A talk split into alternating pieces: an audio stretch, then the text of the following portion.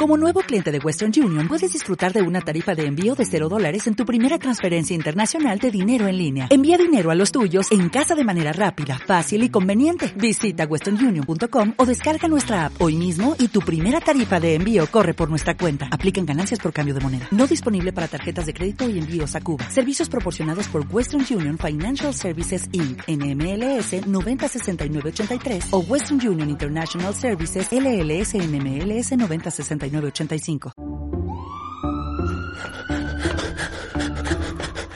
Ciencia clandestina con Maricarmen Escámez en Radius.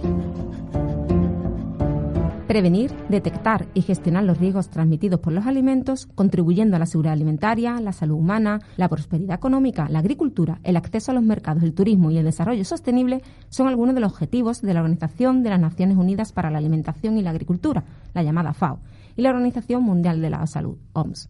En este sentido, se celebra cada 7 de junio el Día Mundial de la Inocuidad de los Alimentos, una efeméride que a este lado del charco puede parecer innecesaria, pero que es fundamental, ya que se estima, según un estudio de la OMS publicado en 2015, que unas 420.000 personas, de las cuales un tercio de ellas son niños menores de 5 años, mueren cada año en el planeta a causa de enfermedades transmitidas por alimentos en mal estado.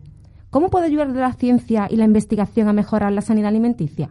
Hoy, en Ciencia Clandestina, la microbiología se sienta a la mesa. Comenzamos.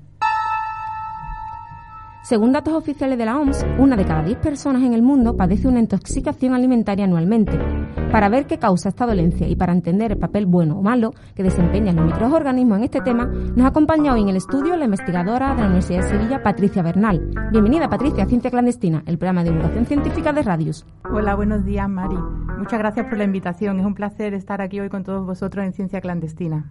Patricia, en este momento estás trabajando en un proyecto de mejora de un agente de control biológico para la protección de cultivos, si no estoy mal informada. ¿Empieza entonces ahí, en el campo o en los invernaderos, la sanidad alimentaria? Efectivamente, Mari.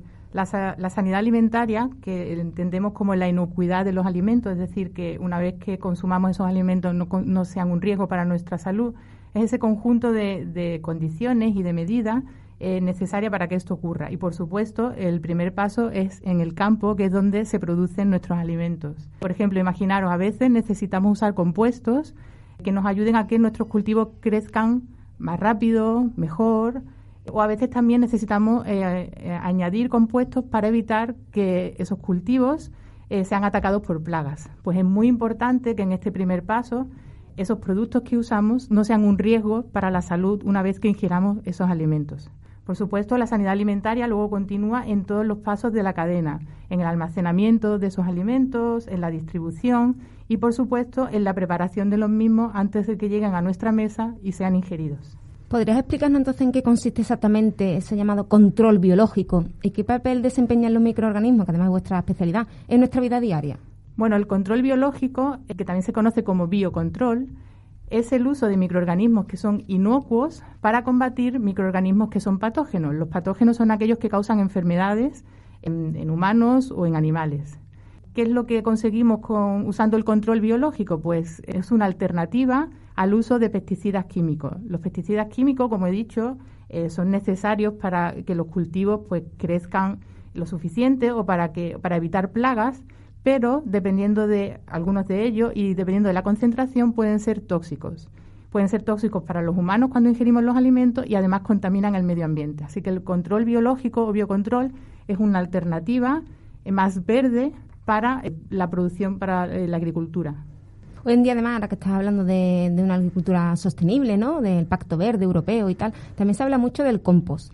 Se puede decir que lo ideal sería entonces un sistema circular, ¿no? Donde se reutilicen los propios desechos de los alimentos para su propio cultivo. Podría ser una alternativa. Totalmente. De hecho, la vida en el planeta, todo, eh, la vida en sí se concibe siempre como un círculo, como ciclos. Yo creo que los humanos tendemos a verlo como algo lineal, ¿no? Como que nacemos, crecemos y morimos, pero en realidad cuando morimos volvemos al ciclo de la vida porque nos volvemos a convertir en tierra, ¿no? Eso de polvo somos y en polvo nos convertiremos, ¿no? Realmente cuando un ser vivo muere, se descompone y vuelve a, hacer piezas más simples con el potencial de volver a convertirse en otro ser vivo diferente. Entonces, el compost es sencillamente esa capacidad o ese, ese uso de organismos descomponedores que normalmente no vemos, son muy pequeños y por eso a lo mejor no lo tenemos en, mente, pero es el uso de esos organismos descomponedores para convertir seres vivos complejos que han muerto de nuevo en, en piezas simples. Al hilo de esta cuestión, ¿es seguro hacer compost en casa? ¿Debemos tener en cuenta una serie de medidas de seguridad?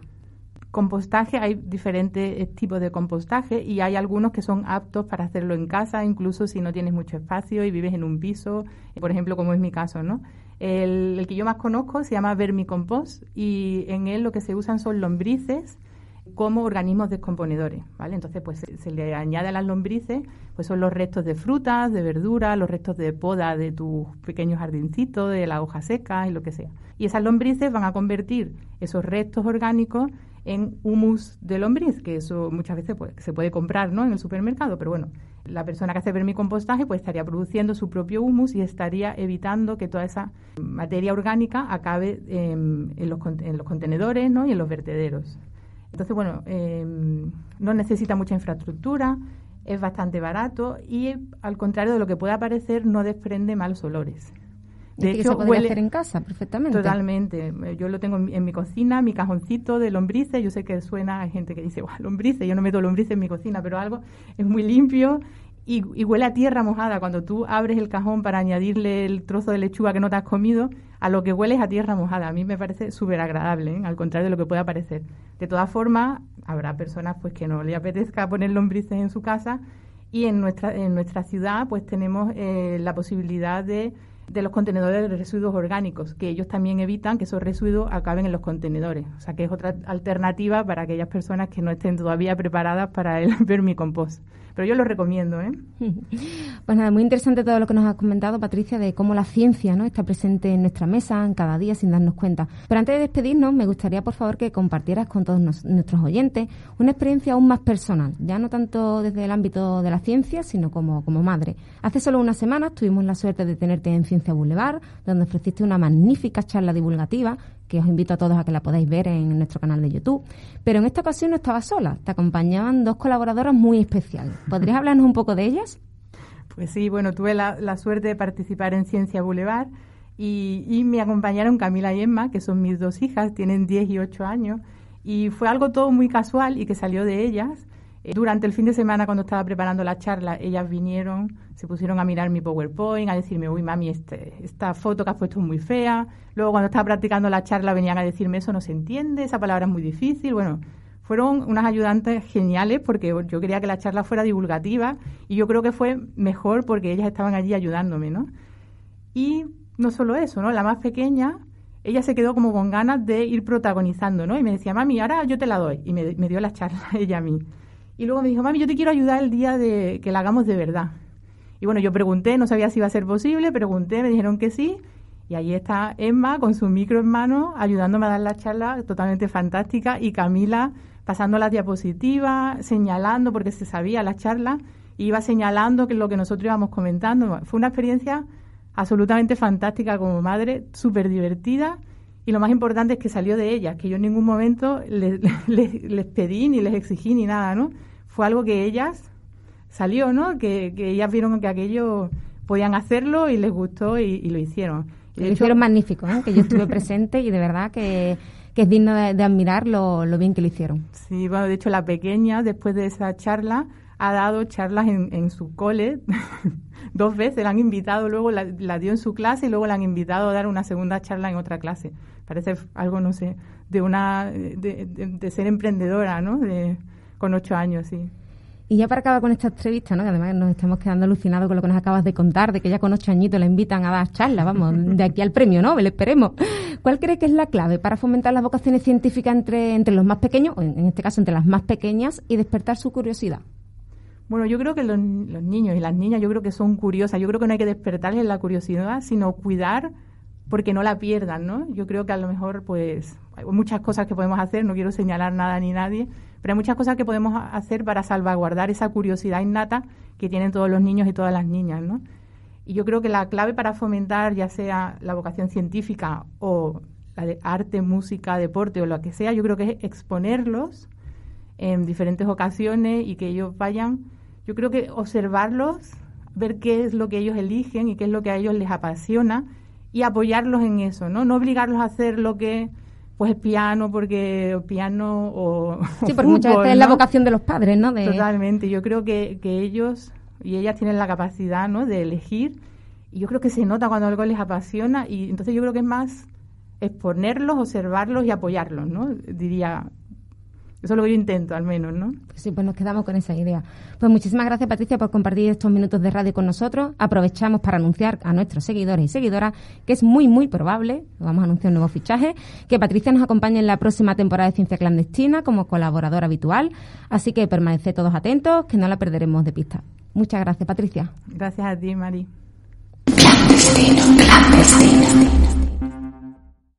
¡Maldita sea! ¡Es una emboscada Klingon! ¡Rafa, sáquenos de aquí! No puedo, capitán. Ya vamos al 100% de velocidad. No puede ser. Capitán, las naves Klingon acaban de dispararnos sus torpedos de fotones. ¡Desviad toda la energía al escudo! Preparaos para el impacto. Tomo, informe de daños. Estamos jodidos. Mierda, mierda.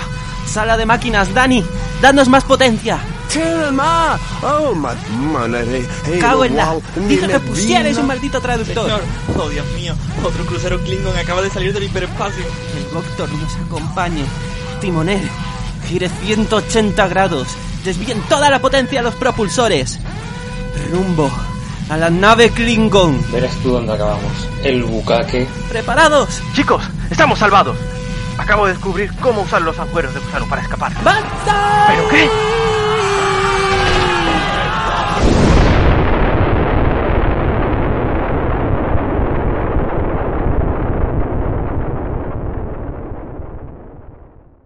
Tomodachis, alístate en el podcast más friki del universo. Radius, la radio de la Universidad de Sevilla.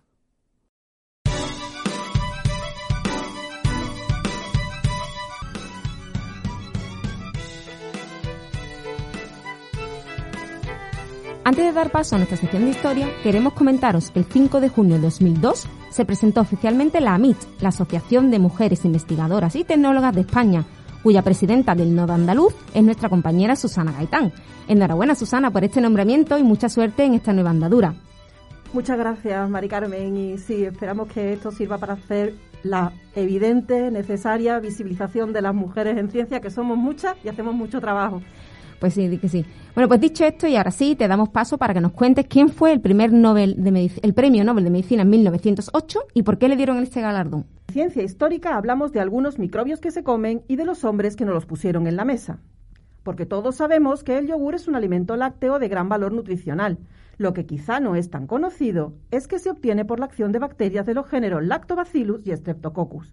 De hecho, se suelen usar varias cepas para conseguir una fermentación más completa, principalmente Streptococcus thermophilus y Lactobacillus del Breachi, vulgaricus, aunque otros productos derivados de la leche pueden encontrar otras bacterias como el Lactobacillus casei o el Bifidobacterium bifidum. En cualquier caso, la palabra yogur proviene de un término turco, que a su vez deriva del verbo, yogurmark, que significa amasar y obviamente hace referencia al método de preparación que en origen procede de Turquía y que también se ubica en la península balcánica, Bulgaria o Asia Central. Se cree que su consumo es anterior incluso al comienzo de la agricultura, pues los pueblos nómadas transportarían la leche fresca que obtenían de los animales en sacos generalmente de piel de cabra y el calor y el contacto de la leche con esa piel provocaría la multiplicación de las bacterias que fermentarían la leche, transformándola en una masa semisólida y coagulada. Así que sus saludables virtudes eran ya conocidas en la antigüedad.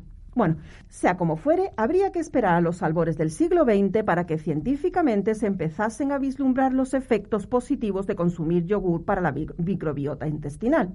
Y esto comenzó de la mano de un doctor búlgaro llamado Stamen Grigorov, que descubrió la bacteria de fermentación láctica en 1905 en el Instituto Pasteur de París. En su honor fue llamada inicialmente Bacterium bulgaricum grigorov, aunque después pasó a denominarse Lactobacillus bulgaricus. Paralelamente, un biólogo llamado Ilya Ilich Mekinov considerando que los lactobacilos eran esenciales para una buena salud, trabajó para popularizar el yogur por toda Europa. Aunque nada se supo del yogur en España hasta 1919, en que Isaac Carasso creó la primera empresa que se denominó, seguro que le resulta familiar, Danone, por el diminutivo con que la familia de Carasso llamaba a su primogénito, Danón. Isaac era de origen sefardí, nacido en una ciudad griega bajo la soberanía otomana, Salónica, y en sus viajes a Bulgaria conoció el valor nutritivo del yogur. La comercialización del yogur no fue fácil en un principio, aunque se vio favorecida por el hecho de que los médicos comenzaron a recomendarlo a sus pacientes, conocedores de sus propiedades saludables descubiertas por el entonces ya premio Nobel Mekinov. Por eso, el centro de nuestra historia hoy es Ilía, ya que demostró que el yogur contenía bacterias capaces de convertir el azúcar de la leche en ácido láctico y que este ácido dificultaba el desarrollo de bacterias dañinas en el intestino y la enorme cantidad de vitaminas del grupo B que contiene el yogur. Meknikov nació en 1841 en Charkov. Era, su padre era oficial de la Guardia Imperial y su madre era de origen judío. Desde la infancia mostró una gran afición por la historia natural. Finalizados los estudios secundarios y aconsejado por su madre, decidió estudiar biología en Charkov e ingresó en la Facultad de Ciencias Naturales. Completó los cuatro cursos solo en dos y luego marchó a la isla de Helgoland en el Mar del Norte. Prosiguió sus estudios en universidades como Griesen o Múnich y más tarde trabajó en Nápoles con Kowalewski y preparó su tesis de doctorado sobre el desarrollo embriológico de Sepiola inelalia. En 1870 fue nombrado profesor de zoología y anatomía comparada en la Universidad de Odessa. Su vida personal fue dura, en cambio. Enviudó dos veces y sufrió el azote de la depresión. Con problemas en la vista para hacer microscopía, decidió hacer incursiones en la antropología y por esta razón viajó, por Astrakhan y Stevatopol, donde encontró grupos humanos con ciertas peculiaridades que atribuyó a su alimentación, a su hábito de beber leche fermentada. En 1883 estuvo en Messina en un momento en que los descubrimientos de Pasteur y Koch impactaban a todo el mundo. Mekinov se transformó de naturalista en cazador de microbios y empezó a estudiar la digestión en esponjas y estrellas de mar. Antes había descrito en el interior de estos animales unas células errantes, las denominaba él, que devoraban las partículas y también microbios. Estudiando las larvas de la estrella de mar, vio que se trataba de su mecanismo de defensa y así descubrió el fenómeno de la fagocitosis. Ya inmerso en esta línea de trabajo, los estudios de Louis Pasteur sobre la rabia atrajeron a Mettinkoff a París y pronto se vinculó al Instituto Parisino donde sustituyó a su fundador en 1895. Allí pudo proseguir sus trabajos sobre la inmunidad celular.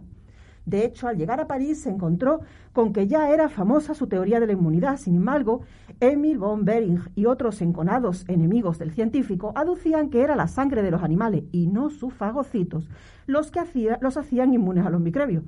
Pero lo cierto es que los docenas de brillantes experimentos de Ilía obligó a sus adversarios a admitir la importancia de la fagocitosis en la lucha contra los microbios perjudiciales y por ello, en 1908 se le otorgó el premio Nobel compartido con Paul Ehrlich. Su trabajo continuará con varias expediciones para estudiar la tuberculosis o la peste endémica, pero tristemente, a partir de 1913 comenzó a sufrir ataques cardíacos y en 1915 se, jubilaría. Tan solo unos meses después, en noviembre, una afección respiratoria banal fue empeorando y su corazón falló. Moría el 15 de diciembre. Pero su trabajo dejó un recuerdo imborrable, si hasta tiene un cráter lunar con su nombre.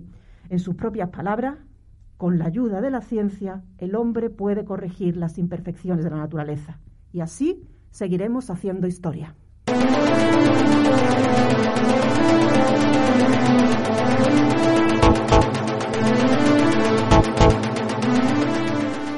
Tras acercarnos a la historia de la ciencia, damos paso a nuestra sección en portada, que viene cargada de noticias.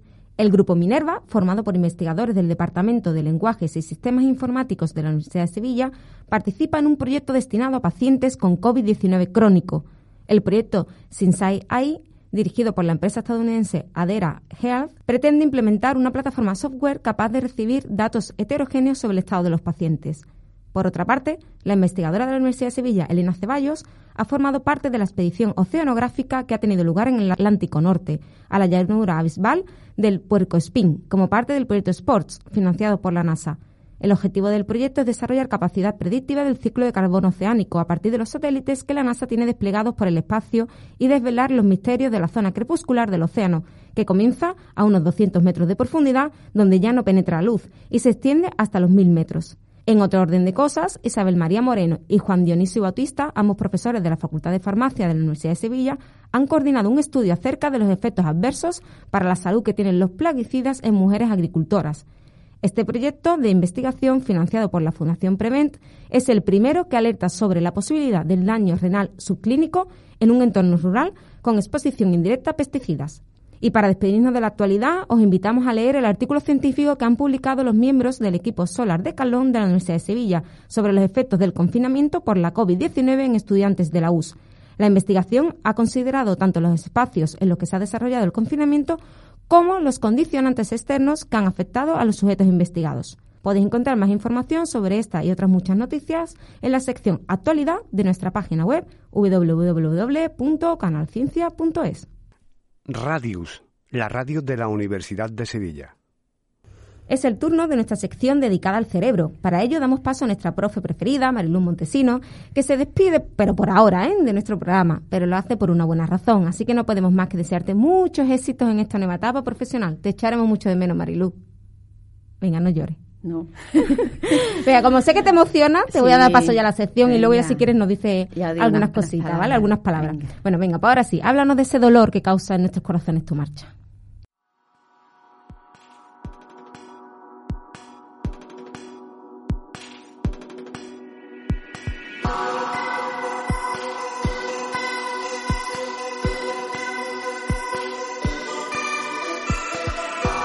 Hola, clandestinas y clandestinos. Despedimos la temporada de ciencia clandestina con mucha pena y dolor. Pero bueno, con un poquito, ¿eh? sin pasarse porque también está bien descansar.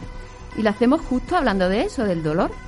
Somos capaces de sentir dolor gracias a los nociceptores, que son terminaciones nerviosas que están en nuestra dermis, pero también están en los huesos, los músculos, los órganos internos, vasos sanguíneos, corazón.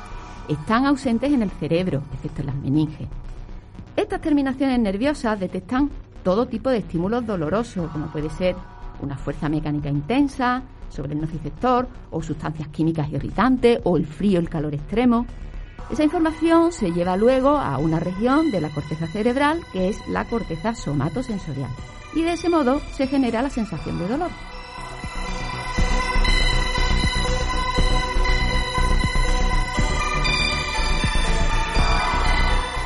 A grandes rasgos hablamos de dolor agudo o rápido y de dolor sordo o lento. El dolor rápido o agudo es fisiológico, hace que nos apartemos de estímulos dolorosos y en ese sentido es un dolor bueno, entre comillas, una especie de mecanismo protector. El dolor lento sigue después y tiende a aumentar con el tiempo y se puede convertir en un dolor crónico, patológico, que es un dolor más sordo, más difuso.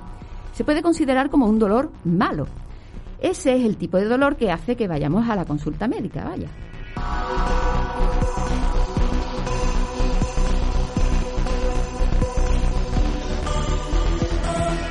Rápido, agudo, sordo, lento, crónico. Ya veis que como siempre desde la ciencia nos encanta clasificarlo todo, pero lo cierto es que el dolor es de lo más subjetivo. Cada persona tiene un umbral para el dolor diferente, que también puede cambiar según las circunstancias. Pero ¿por qué ocurre esto? Bueno, pues no hay una respuesta sencilla, porque como casi siempre hay muchos factores que afectan, pero hoy en día sabemos que, en parte por lo menos, hay una razón genética.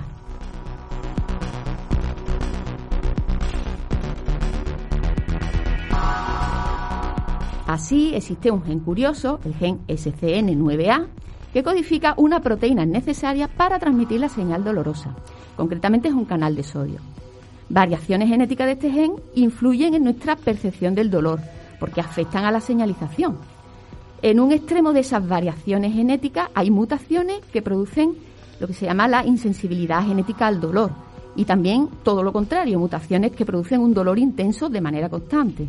Esas mutaciones son afortunadamente muy raras, pero sin irnos a esas situaciones extremas hay variaciones de este gen, es decir, polimorfismos, que nos hacen tolerar más o menos el dolor. Otra parte de la explicación está en las endorfinas. Son sustancias químicas que produce nuestro cerebro, parecidas a la morfina, y que atenúan la sensación de dolor. Se ha visto que hay personas que producen mayor cantidad de endorfinas que otras y sienten en general pues menos dolor. De hecho, la analgesia mediada por placebo, es decir, por sustancias o tratamientos que no tienen ningún principio activo, se explican por la producción de endorfinas y de dopamina. Así que también hay un aspecto psicobiológico en todo este tema del dolor.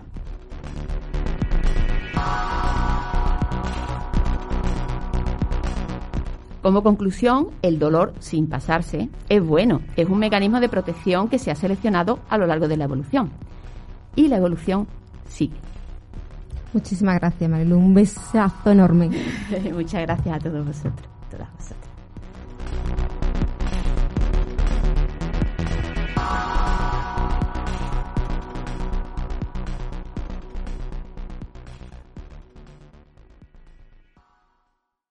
Ya conocemos los hechos, ahora descubramos las mentiras. En la sección Yo no me creo nada con el profesor de la Facultad de Física, Alberto Perisquero. Hola, Alberto. Hola, Mari. Saludos a nuestros clandestinos y clandestinas. ¿De qué vienes a hablarnos hoy? Hoy quiero hablaros de creacionismo. Pues venga, vamos adelante. Bueno, aunque la palabra en sí se refiere a la creencia de que el mundo ha sido creado, hoy en día se le asocia específicamente con una corriente religiosa que sostiene una interpretación literal de la Biblia. Eso significa, por ejemplo, que Dios creó el mundo en seis días o que el diluvio universal fue un hecho histórico, ¿no? Así es. Y esa interpretación choca directamente con la ciencia moderna. Sobre todo con la teoría de evolución, supongo. Sí, pero también con la geología o con la física moderna, también ellas chocan de lleno con las tesis creacionistas. Eh, ponnos un ejemplo. Pues por ejemplo con la creación de las estrellas. En el Génesis podemos leer que Dios en el cuarto día creó el sol, la luna y las estrellas. Dice literalmente, y puso los dioses en el firmamento celeste para alumbrar sobre la tierra y para dominar en el día y en la noche. Bueno, pues esto quiere decir que Dios creó las estrellas ese día y ese mismo día lucieron esa noche, ¿no? ¿Y cuál sería entonces el problema? Pues que hoy sabemos que las estrellas más cercanas están a unos pocos años luz y la mayoría de las que vemos a simple vista están a cientos de años luz.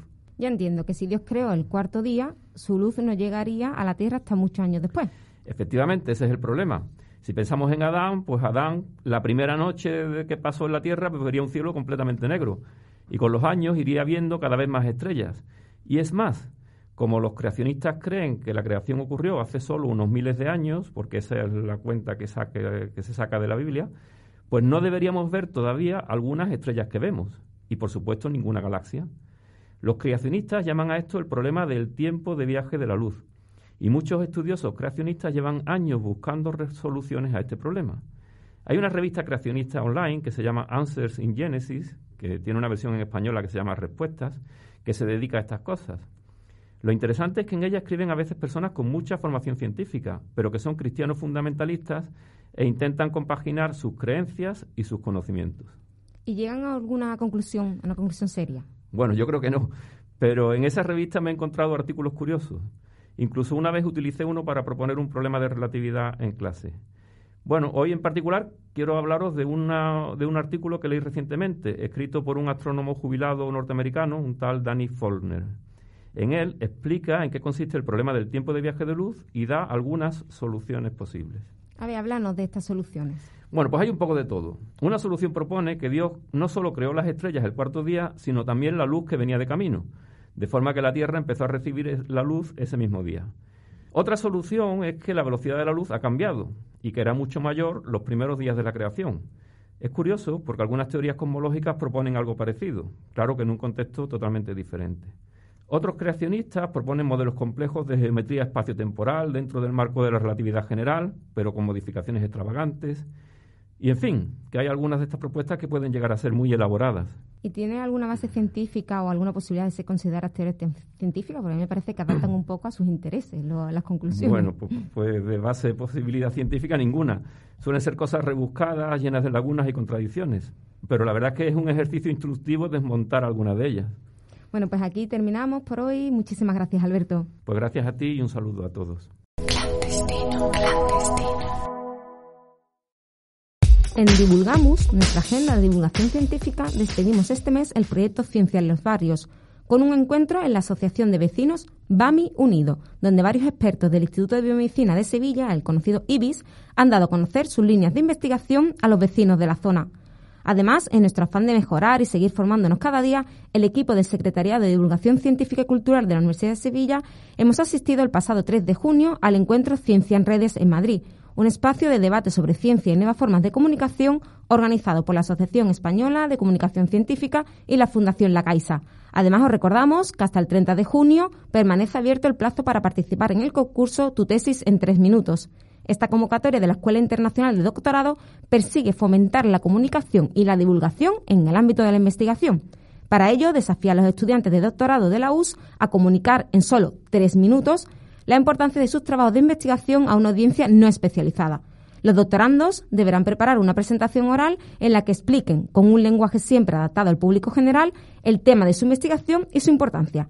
Estas y otras iniciativas en la sección Actividades de la web www.canalciencia.us.es.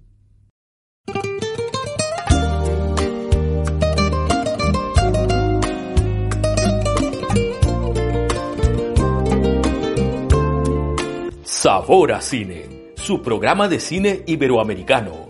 Te acompañaremos cada mes desde una universidad diferente de América Latina y la península, recorriendo las ricas y abundantes cinematografías nacionales de cada país. Nuestras almas se acercaron tanto así que yo guardo tu sabor, pero tú llevas también sabor a Radius. Si negaras mi presencia en tu vivir, bastaría con abrazarte y conversar. Tanta vida yo te di que por fuerza tienes ya sabor. Radius, la radio de la Universidad de Sevilla. Hasta aquí nuestra ciencia clandestina, pero antes de marcharnos damos las gracias a nuestra invitada de hoy, Patricia Bernal, y como siempre a nuestro equipo de clandestinos incondicionales, Alberto Pérez Izquierdo, Susana Gaitán, Eduardo Villalobo, Mariluz Montesinos, Elena Moya Ruiz y a nuestro compañero Rafa Jiménez en la producción técnica. Se despide hasta septiembre esta que os habla Mari Carmen Escámez. Feliz verano, clandestinos y clandestinas, y recordad que tras las vacaciones volveremos con mucha más ciencia. Hola, buenos días, mi pana. Buenos días, bienvenido a Sherwin Williams. ¡Ey! ¿Qué onda, compadre? ¿Qué onda? Ya tengo lista la pintura que ordenaste en el ProPlus app. Con más de 6.000 representantes en nuestras tiendas listos para atenderte en tu idioma y beneficios para contratistas que encontrarás en aliadopro.com. En Sherwin Williams somos el aliado del PRO.